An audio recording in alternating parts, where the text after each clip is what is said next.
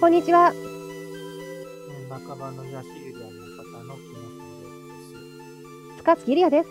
本日もよろしくお願いいたします。です。まあ、昨今、まあ、非常に、まあ、騒乱がね、あの、はいニュースで流れてきますけれども、そうですよね。ウクライナ戦争まだ終わってないのに、今度は中東戦争も第5中東戦争が始まってしまいまして、大変な時代ですね。で、まあ、こと、まあ、法律ということに関して言うと、法律というのは、うん国家のはい内側にだけ主に作用してるんです。で、まあ、この法治国家というものを、はい。ありがたいなと思うのは、だから、うん日本だったら交通違反とかを、だから、機械をつければ余裕なんですけれども、そのはい機械をつけて、一律にね、車にうん監視装置をつけて、その検は挙いする方式ではなくって、はい。警察官とか白バイ隊員が、うん。要所要所を見張っていて、まあ、教育的指導をすればね、それで罰金を取るというシステムなんですよね。はい。これはどう違うのかっていうと、だから、大枠をね、はい。この法律というものの大枠を守るということをこう教育をしていくわはい。けで、事細かに監視をすることではないっていうのが、はいまあ基本的に法律の考え方なんです。はい。なるほど。事細かにではないってことですね。はい。あの機械大枠的っにてことで監す視ねをするということではなくて、人間はい的に教育をするということなんですね。はい。つまり、えーと、その地域の安全を守るために、はい。要所要所でその教育をすることによってということを考えてるわけです。はい。だから、監視カメラとかもそうですよね。大きな逸脱行為を発見するためだけれども、事細かに全てを、まあ日本の監視カメラの場合は、事細かに全てを察知するためではないんですよ。はい。という違いがあるけれども、はい。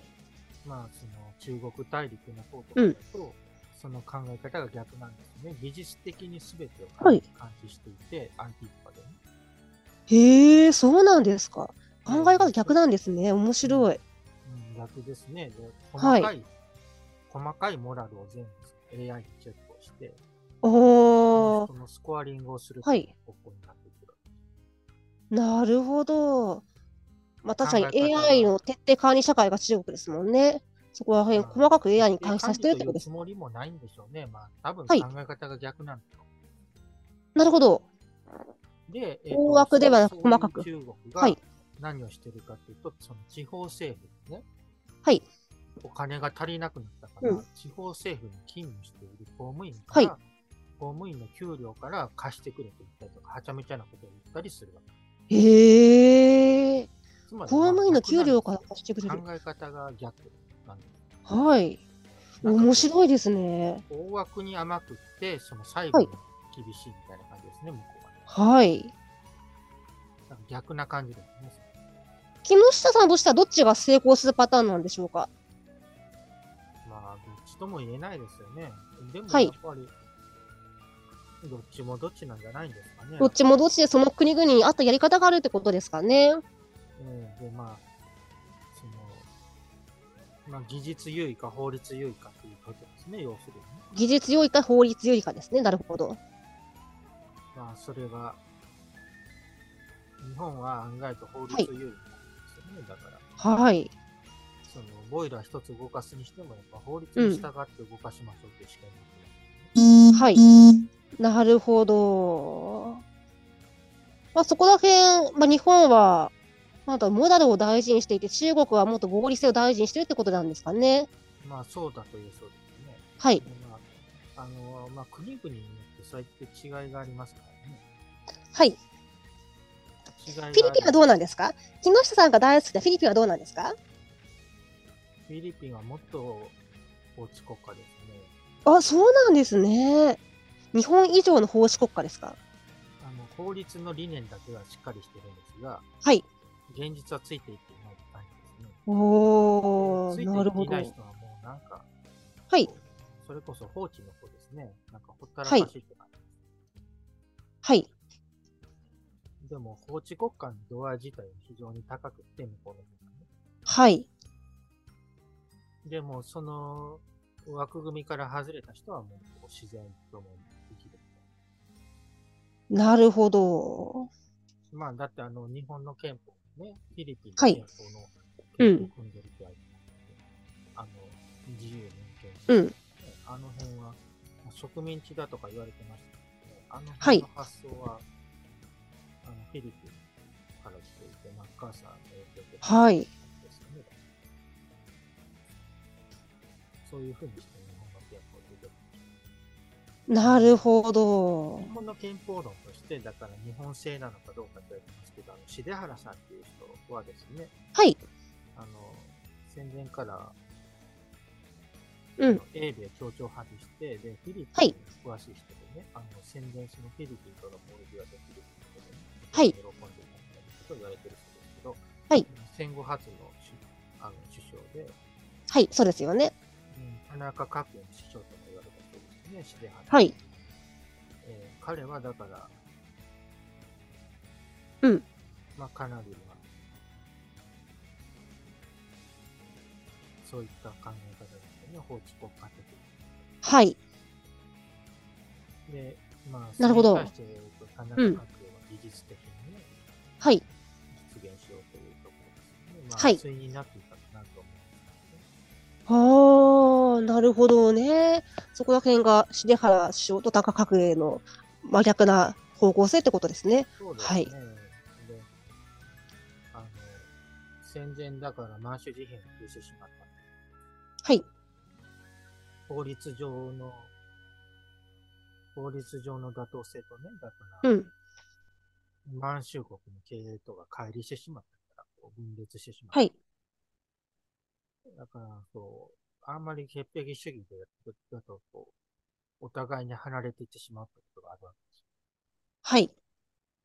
で、戦前の日本は実態とこう、理想とが乖離していってですね、結局統率できなくなってしまう。はい。それで、静原さんが戻ってきて、まあ、戦後日本が築かれたんですけど、はい。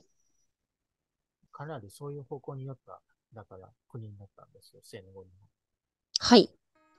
で、まあ、この、地球法っていうものに考えを傾けしてね、このだから地球法はいではい。法律を共有できてないんですよね、今は。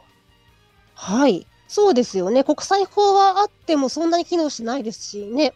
実際国際法違反国際法はこはい。う。理念的なものに条約そうですよね。ね。強制力はないってことですもんね。あの強制力は国内にしか発揮しません。はい。国同士が意見を互いでしまうと、今やもうすぐ戦争になってしまってます。はい。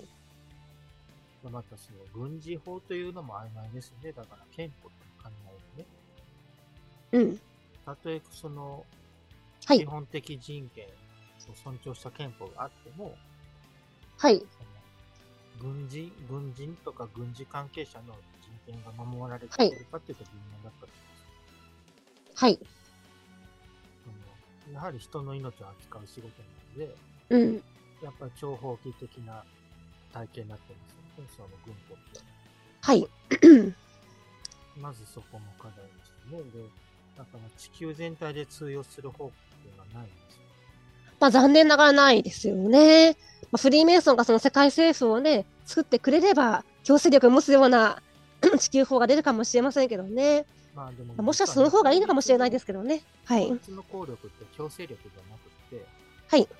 あの、結局自立だと思うんですよね。こう、みんなはでいその法律を守りたいと思ったら気にするんですよね。うん。その裁判所が強制するからっていうのもあるけれども、はい。では基本的には法律っていうのは、その、その地域ごとの公社両力っていうのを目指していて、はい。それに沿って作られているもんですから、国ごとに違うっていう状況なので、はい。あの、その国の人なら、その法律をおのずと守りたいっていうふうに作ってあるんですよ、基本はい。自律的な問題ですね、つまうん。り。わざわざ強制するまでもなく、自ら各自が守れば治安が守守られるはずだっていうはい。それが法律の、まあ、問題はい。でまあ、現状だからそれが国々その投げ捨てが違ってるってところなんですよね。はい。うんでもだけど自然法ってありますよね。だから、自然法、はい。人間の本性を目指してね、人うん間が、人間としたらどういうふうな規律にね、こう、守りたいかっていうね、そういう共通項みたいなものがあるはずですね。例えば人の命を奪ってはいけないとか、はい。そうですね。うん自然破壊はやめるとか、うん人間全体としてこう守れそうな批判ってありそうなんですけどね。うん。なんでなかなかその妥結ができないんだろうってところで、それでまあ国際法とか国連法とかもありますけど、はい。なんていうのか、やっぱり理念的すぎてですね。まあ、理念的ですよね。まあ、実際、ロシアとか、ね、イスラエルみたいな、ひどいことやってくる国がいっぱいありますからね。うんこう民法のような基本的な法律のね、その妥結ができてないわけですよ。はい。そうだから、そのなかなかその縁遠い感じで、そしてまあ、だからそういうものだから、うん。他の国は知らないよっていう値を出してしまうわけですよね、結局。はい。だから、いかにその人間と共通の規範を見出すのが難しいかってところですけど、うーん。そうですよね。まあ、でも共通の規範を見出せないってことは仲がいいとは言えない状態ですね、残はい。まあ、共通の危機感を見出すような人たちがいたとして、やっぱりその司会者がね、プーチンとかね、ネタニヤフみたいに悪い人だとね、わわがままになってしまうんでしょうね。まうあ、んそんなに悪いとも思えないんですよ。だから、なんでかって、うんそのその国の国民から選ばれてるからですよね。まあでも独裁制ですからね、プーチンとか独裁制ですし、ネタニヤフもね、独裁ではないけど、まあ、戦争犯罪を犯してますからね。でも、良い悪いっていうのは、だから、今の日本人でね、このはい日本領土からの規範から見てそう思え思えるっていうことなんですよね。はい。だから、あの、ロシアとかの状況から見ると、はい。が、ああいう性格に指しているんだろうなっていうところをうーん。理解できたらいいなと思ってそうですね。ます。だって、その、地域ごとにはやっぱり性質がありますからね。そうですね。地域ごとに文化と性質がありますよね。はい。それぞれの考え方、理念がありますもんね。姿勢があるんですよ。その地はい域ごとにやっぱり姿勢があって、うん。で国境では小競り合ってしまう。はい。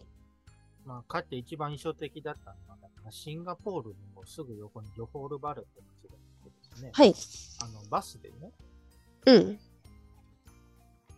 行けるんですけれども、シンガポールっていう、まあ、こう商業エリート都市でね、はい。そのシンガポールのどこまで行ってもね、こう襟元を正して歩いていかなきゃいけないってなりましたんですよ。はい。で、それで国になってるんですけれども、うん。そんな国のすぐ隣にある、あの、ジョホールバルはこう、もっと緩い国の街なんですよね。はい。すぐ隣だからといって、あんまりシンガポールと似てなくってね、あの、マレーはシアいの街なんですよ、やっぱり文化がね。ああ。はい。だから、それでもね、隣の街ではあるから、一応その検問はあるんですけどね、国境の検問はあるものの、バスで行き来ができはい。て、それほどの値段でもなくて、1000円うぐらいでん。日本にはい。行き来ができるんですけれども、なるほど。で、まあ一応検問所ではそう、このパスポートにスパスタンプを押してくれるみたいはい。な。ただ文化が全然違うんですよね、そうやって。うん。そうですよね。うんだからそれぐらい、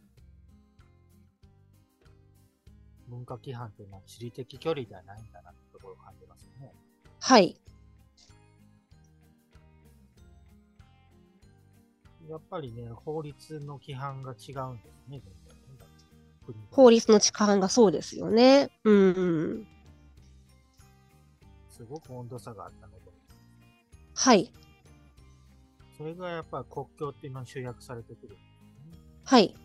だから、貢ぎ入国って相手って、うん日本の人とか不思議に思うかもしれないけど、だから国境を素直に越えていくっていうのは旅行客しかできないですよね。旅行旅行客と客としてはできなくて、はい。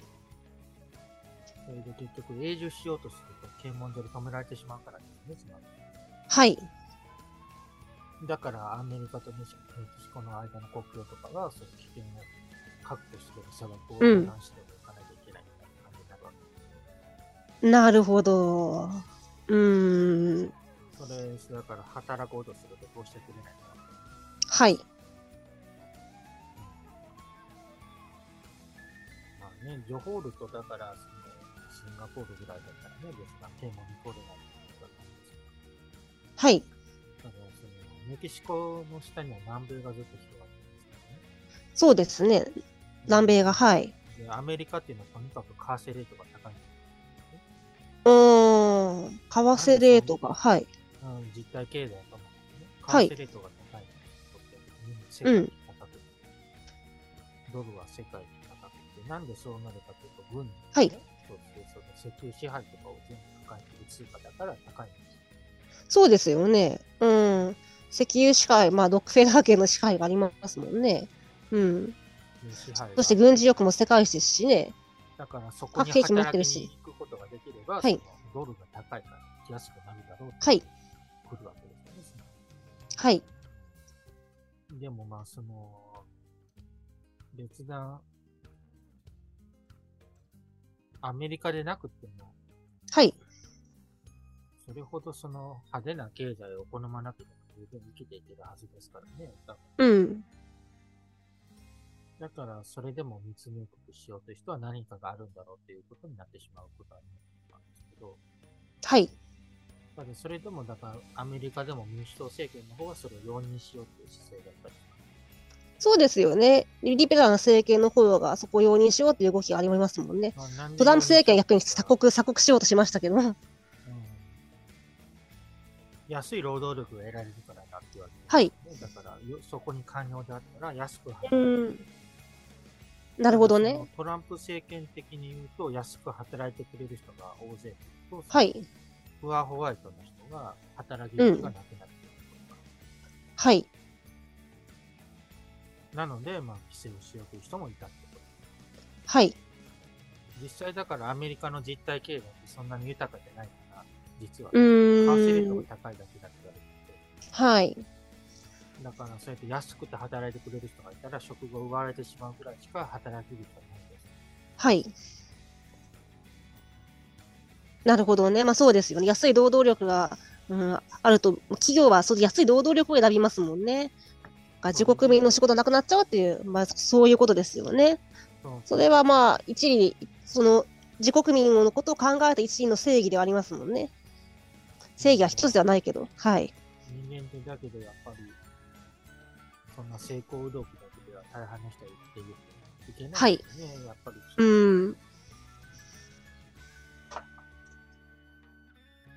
私たちから見たらそんなにアメリカ、そこまでしてアメリカに行きたいっていう気持ちはなんだっていう思いますはい。うんアメリカだって実体経済そんな強くないですし、ドルが高いだけっていうところですからね、見ると。はい。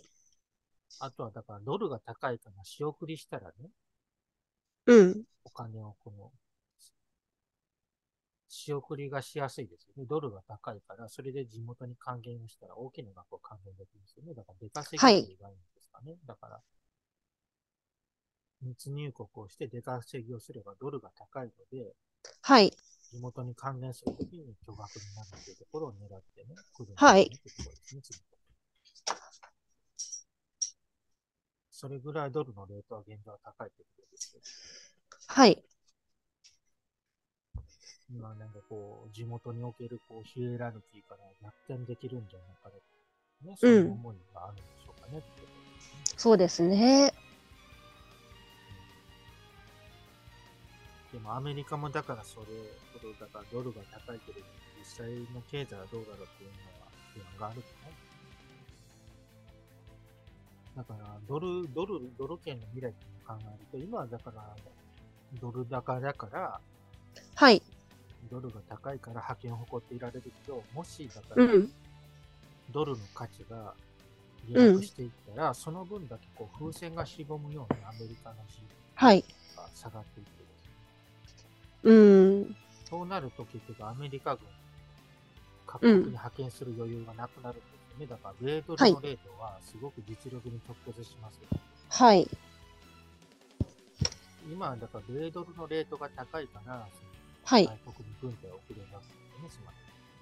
うん。まあ、それは余裕を持てるってことですよね。うん、でももしそれが低くなってしまったら、うんそれを動かすだけの力はもうなくなるってことですね。はい。だからまあ今、日本を守っている、守るっていうのはアメリカ軍の基本だとは思うんでうん。すよね。ただ本当にその、レードルが一桁二桁下がってしまったらもうその力がなくなってしまう。実際その可能性はあるんですかね。うんまあ、ありえなくもないですよね。すごいはい勢いで下がってはいるんで、うん。そのアメリカがね、その、実体経済悪いのになんで強気に利上げ利上げ利上げ見せたかっていうと、はい。もうだから、ある意味もう競争だったんですよね。ドルでないあ戦あ略の同窓で、はい。とにかく利上げをするという実力行使でドルの価値を維持しようとしてたんです。なるほど。ああ、実力行使、ドルの価値を維持するためか。なるほどね。うん、世界一の通貨であり続けるために。そうですね。だからドルの、はい。ドルの利息があればドル券の利をこう維持できるっていう。はいことですよね。だからなるほど。その年利5%とかだったら投資置いとこうかと思いますからね。はい。あれで投資してるのはだから結局オイルマネーの国々が多かったんです、アメリカにね。はい。そういった国々は、やっぱりドルの金利見てると思うんですね、投資をするはい人たちがねうん。で、なおさらだからアメリカのドル、あのオイル、オイルマネーに直結していて、持ちつ持たれてたんですね。はい。だけど、そこを引き止めるために、こう、金利を無理して上げていたっていう感じですねなるほど。無理してでも金利を上げていったわけですね。はい。でも、無理がたたって、結局、やっぱり実体経済がほころんできてしまって、はい。そうですよね。結局は数字の世界ですもんね。為替っていうのはただの数字の世界で実体経済伴っていなくっても動きますもんね。日本だとアベノミクスがそうでしたけど。そうでしたね。はい。まあ、数字のマジックですもんね。そうですね。はい。でも、結局、その、そうやって、こう、しのぎを削り合うっていうのは、はい。結構お互いの実力が両方下がっていくってことなんですよ、戦争はいって何が悪いかっていうと、平和な時に比べて総合力が下がるんですはい。どちらの陣営もだからそういう平和でないことにお金使ってるから、はい。だんだんと実体経済が悪くなっていくんですようん。生きるために、前向きに生きるために必要じゃないことにお金をそうやって使うから、はい。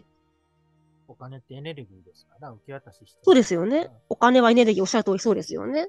うん、それを無駄なことに使うから、どんどん不健康になるんですよ、お互いに。うん。まあ、戦争って全然良くはい。ない。だから、軍需産業っていうのは、だから、張り子の虎ぐらいで、本まあ、当に、軍軍産複合体が儲かってそれ、そしてアメリカ経済をまた潤わせようとしている陰謀はあるのかもしれないですよね。ウクライナ戦争がもうすぐ終わるのかなって思ったら、今度は中東が始まりましたからね。でもね、なかなかね、無駄、そういう、だから無駄なことにお金を使ってると、はい。実体経済としてはお互いにどんどん疲弊していって、品質力はいをするっていうことにだんだん落ちていくわけですよ。日常生活がね、はい。みんな圧迫されていって、うーん。ね、苦しみの国民ですもんね。うん、国民もそうだし、富裕層だはっいて、だから、まあ、先の敗戦でも富裕層はい。名家の上に爆弾がうん当然お亡くなりになってしまったりしてますからね。そうですよね。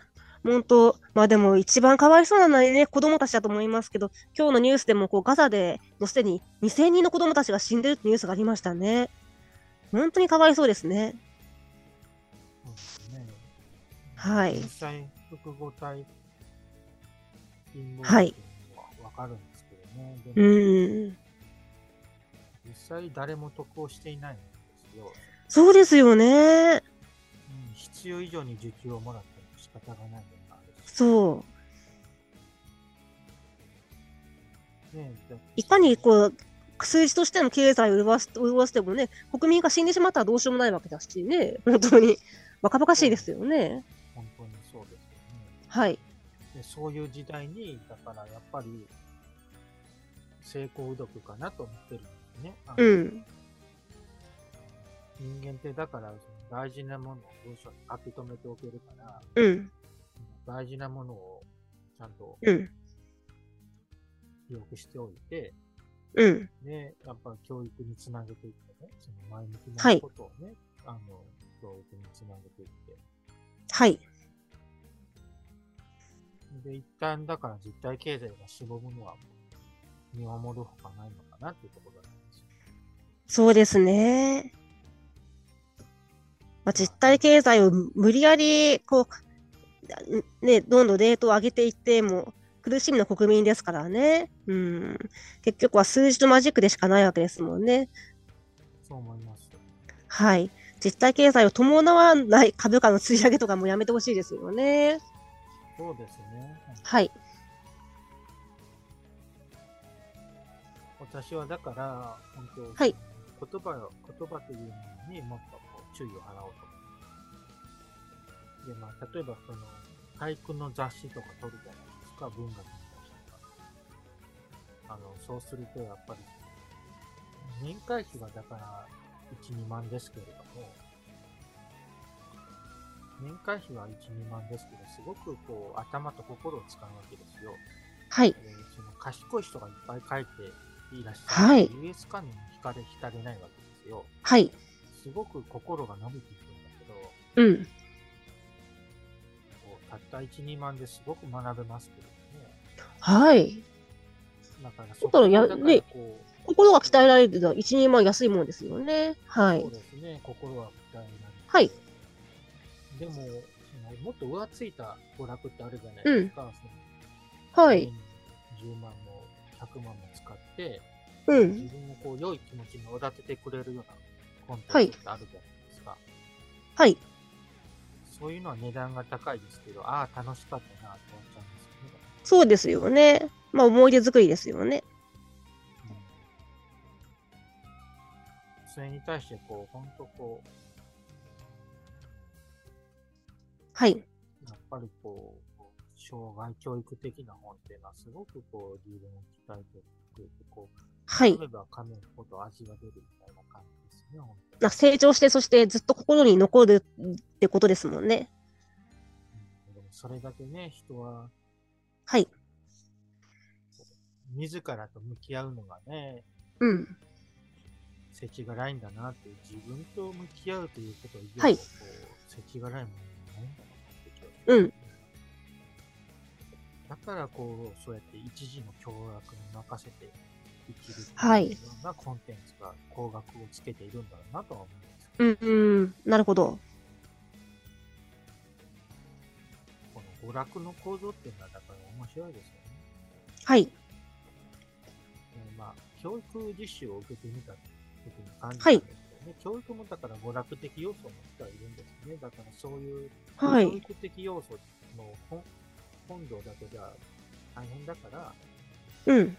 こう生徒たち全員にこう自己肯定感を与えるみたいな、はい。そういう娯楽的要素をっていうのをやっぱし教師に持たせようとしてるんだなっていうことは感じました。はい。娯楽的要素ですね。なるほど。そう。そうです、はいその。その、その子のレベル層にみんなに満足感を与えるという要素です。はい。そういう授業運用ですよね。うーん。その方が生徒たちもついていくし、きっと心に残るでしょうね。うん。そうですね。でも、はい今から思うと、だからお、お堅く理論を叩き込んでいく先生の方が印象に残ってたんですけどね、今からこおー。はい。う理論をかませてくれた、ね、説明。はいうん。こう、勉強になったなと思ったりしますね、思うとなるほど。大事なことを伝えた先生だったってことですかね。あーもう理論を徹底して、はい。うんうん十分条件だはい。必要十分条件ね。はい。学学金庫だとかね、はい。反応金庫とか、面白い。うん